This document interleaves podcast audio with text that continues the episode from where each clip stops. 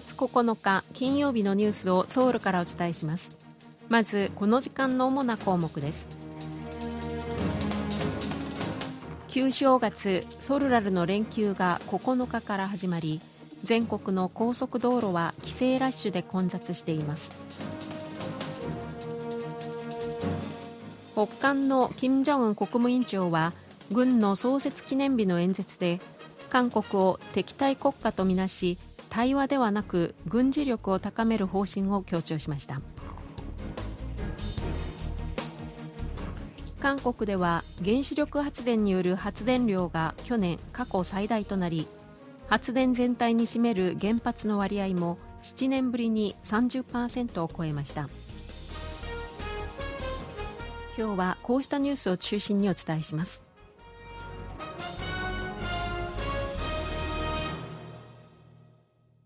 旧正月ソルラルの連休が9日から始まり全国の高速道路は帰省ラッシュで混雑しています。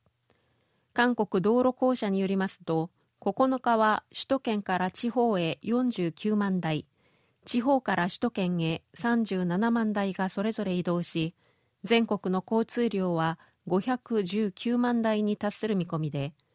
9日午前にソウルを出発した場合プサンまでは8時間40分クァンジュまでは6時間50分かかるということです。国土交通部が発表したところによりますと今年は10日のソルラルを挟んで12日までの連休の期間中帰省などで移動する人の数は去年より2.3%増え2900万人近くに上る見通しです。9日から4日間のソルラルの連休期間中キョンボックンなどの王宮やチョンミョが無料で開放されます。無料で開放されるのはキョンボックン、チャンドックン、チャンギョン郡、特殊郡の4つの宮殿のほか朝鮮時代の歴代国王を祀るチョンミョや朝鮮王陵などです。キョンボックンの周辺では午前10時と午後2時に王宮を護衛しているスムンジャンの交代儀式が行われ9日と10日は交代儀式の後スムンジャンの姿が書かれたセファを配るイベントが行われます。セファとは病気などの役を払い福を招く絵で朝鮮時代に新年を祝って王が進化に渡していました。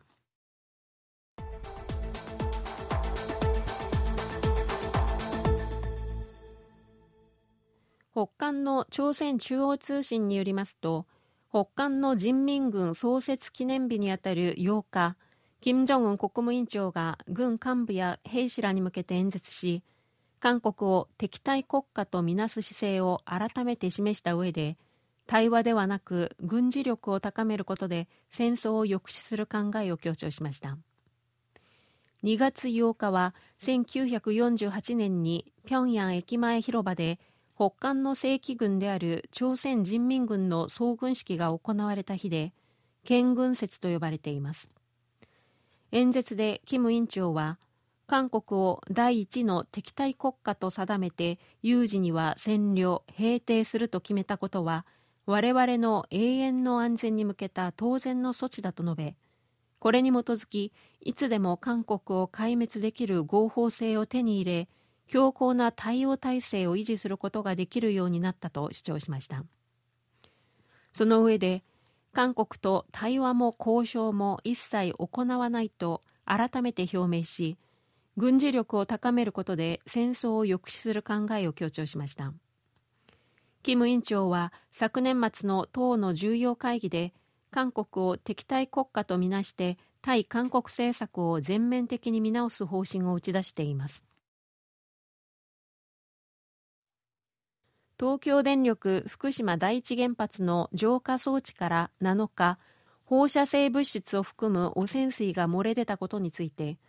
韓国原子力安全委員会は日本政府と IAEA 国際原子力機関からそれぞれ発生の当日に連絡を受けていて環境中の放射線量の値に注目すべき変化はないと説明しました。原子力安全委員会のキム・ソンギュ放射線防災局長は8日水漏れはアルプス多角種除去設備の浄化段階より前の段階で発生したもので汚染処理水の放出とは直接の関連はないとした上で日本と IAEA 側それぞれを通じて情報を共有したと述べました。東京電力によりますと福島第一原発で7日汚染水から放射性セシウムを吸着する装置の排出口から水漏れが見つかり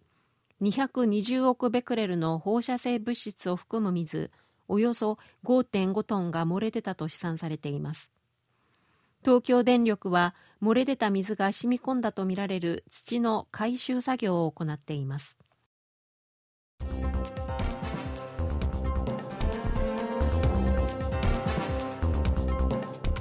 こちらは韓国ソウルからお送りしているラジオ国際放送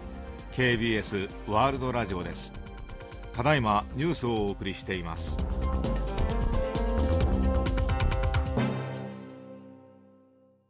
韓国電力は9日原子力発電による発電量が去年過去最大となり発電全体に占める原発の割合も2016年以降7年ぶりに30%を超えたと発表しました。それによりますと原子力発電による発電量は去年18万479ギガワット時で初めて18万ギガワット時を超えこれまでで最大だったおととしの記録をさらに更新しました。発電全体に占める原発の割合は去年は30.7%で2016年以降7年ぶりに30%を超えました。発電全体に占める原発の割合は2014年から2016年までは30%台でしたが脱原発政策を掲げたムン・ジェイン前政権が発足した2017年には26%に下がりその後も30%を下回っていました。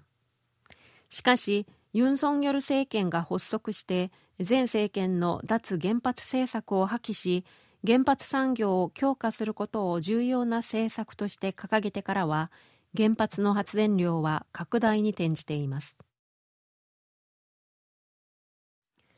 韓国では日常生活の中で環境に配慮した行動をすることでポイントがたまり一定以上で現金などに交換できるカーボンニュートラルポイント制度が導入されています。こうしてたまったポイントを7日からは都市ガス料金の支払いにも利用できるようになりました。カーボンニュートラルポイント制度は日常生活の中でカーボンニュートラルつまり脱炭素社会に貢献する行動をすることでポイントがたまり一定以上で現金などに交換できる制度で韓国では環境配慮行動の促進に向けておととし1月に導入されました例えばカフェで使い捨てのカップをもらう代わりにタンブラーを持参した場合は1回あたり300ポイントが付与されます。これらのポイントは7日からは都市ガス料金にもアプリを使って貯まったポイントで支払うことができるようになりました。金利高が続く中、金融機関からお金を借りて住宅を買った人が利息を支払えず、担保となっていた住宅が競売にかけられるケースが11年ぶりに最多となりました。今年1月のマンションやアパートなどの集合住宅の担保不動産競売の申し立て件数は5117件で前の月に比べて31%増え2013年1月以降では最も多い件数となりました。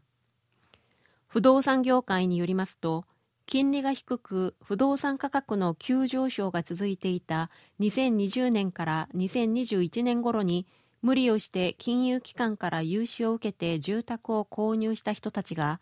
2022年から2年以上続いた金利高で利息を支払えず担保となっていた住宅が競売にかけられるケースが大幅に増えたためと分析されています以上、チョンジョンリンがお伝えしました。